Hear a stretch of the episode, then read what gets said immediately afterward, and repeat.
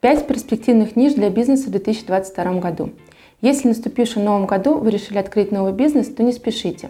Для начала определитесь, насколько востребована сфера, в которой вы хотите работать, и каковы перспективы ее развития. В нашем видео мы расскажем, какие ниши для бизнеса будут актуальны в новом году. Первое. Начнем с образовательных курсов и программ. Эта ниша в последнее время постоянно расширяется и развивается. Доступа к самым разным знаниям еще никогда не было в таком большом количестве, как сейчас. Не выходя из дома, можно выучиться на программиста, копирайтера и, и кондитера. Перед тем, как начать работать в этой сфере, изучите, каких образовательных курсов не хватает на рынке. Возможно, это именно вы исправите ситуацию. Для начала работы в этой сфере необходимо будет зарегистрировать ИП или ООО. Система налогообложения подойдет 6%. Если у вас остаточная стоимость основных средств превысит 219 миллионов рублей, то вы будете обязаны перейти на НДС. Для ведения именно образовательной деятельности необходимо получить соответствующую лицензию. Благодаря лицензии вы можете выдавать ученикам сертификат о прохождении курсов. Для образовательных курсов подойдут следующие виды деятельности. 85.41. Образование дополнительно для детей и взрослых. 85.41.9. Образование дополнительно для детей и взрослых, прочие, не включен другие группировки. После регистрации не забудьте открыть расчетный счет. А если вы планируете принимать наличные денежные средства, зарегистрируйте кассовый аппарат. Второе. Сейчас огромной популярностью пользуется экопродукция. Еда, одежда, косметика. Поэтому вы можете попробовать себя и в данной сфере. Можно начать свое производство с последующей продажей. Рассмотрим на примере производства эко-еды. Для начала необходимо зарегистрировать ИП или ООО. Система налогообложения может быть ОСН 15%, доход минус расходы или НДС. Для производства продуктов питания подойдут следующие виды деятельности. 10.12 – производство и консервирование мяса птицы. 10.20 – переработка и консервирование рыбы, ракообразных и моллюсков. 10.32 – производство соковой продукции из фруктов и овощей. 10.41 – производство масел и жиров. 10.51 – производство молока, кроме сырого и молочной продукции – 10.61 производство продуктов мукомольной и укрупленной промышленности, 10.71 производство хлеба и мучных кондитерских изделий, тортов, пирожных недлительного хранения. После регистрации необходимо уведомить Роспотребнадзор о начале ведения деятельности. Также необходимо заключить договор с пожарной инспекцией на прием предприятия. Следующим этапом является разработка программы производственного контроля, которую можно получить Центру сертификации. Еще нужно не забыть заключить следующие договоры на вывоз и утилизацию органических и твердых бытовых отходов, по дезинсекции, дератизации или дезинфекции. Обработку производства следует совершать один раз в месяц. На осуществление дезинфекции транспортных средств, для стирки специальной одежды сотрудников, на проведение работ по очистке вентиляционных и кондиционных систем при необходимости. Если в будущем вы захотите осуществить продажу товаров через торговую сеть, необходимо получить сертификат соответствия или декларацию ТР-ТС. Для этого специалист сертифицированного центра выписывает акт для сдачи изделия на исследование в аккредитованной лаборатории.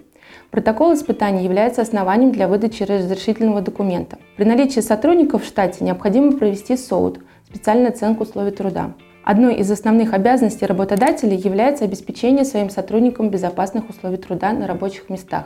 Статья 212 К РФ. После регистрации не забудьте открыть расчетный счет – а если вы планируете принимать наличные денежные средства, зарегистрировать кассовый аппарат.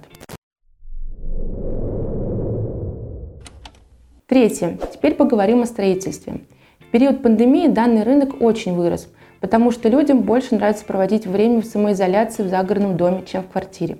Поэтому спрос на, на данные услуги очень высок. Для начала работы можно открыть ООО или ИП.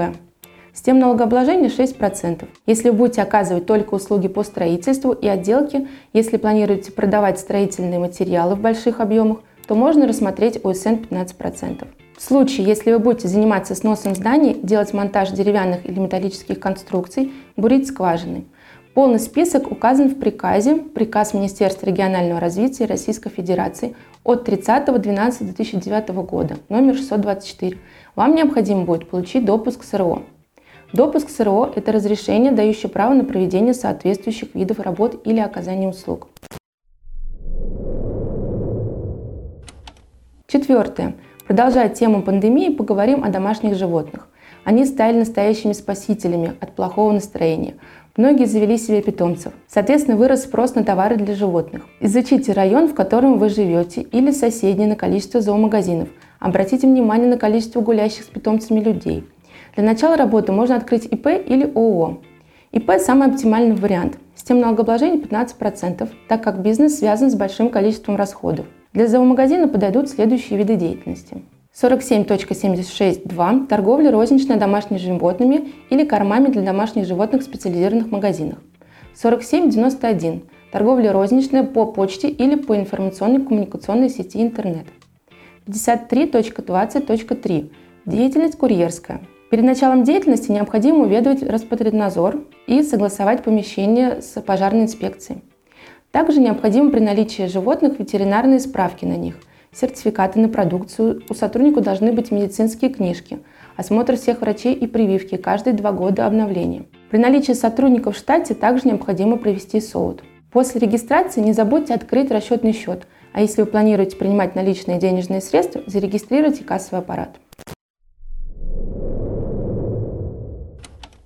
Закончим наше видео выпечкой тортов и кондитерских изделий на заказ. Это отличный источник заработка из дома. Из оборудования нужен холодильник, миксер, комбайн и духовка, что есть в каждой квартире. Главный расход будет связан только с продуктами для приготовления изделий. Для данной деятельности можно оформить себя в качестве самозанятого. Важно, чтобы доход в год не превышал более 2,4 миллионов рублей. Если вы оказываете услуги физическим лицам, то оплачивайте налог в размере 4%. Если для юридических, то 6%. Вариантов найти перспективных ниш много. Если вы их видите, то можете и дальше развивать свой бизнес. Нужно только разобраться в том, что вам ближе по духу. Подписывайтесь на наш канал, ставьте лайки. Если у вас остались вопросы, то можете задавать их в комментариях под этим видео. Всего доброго!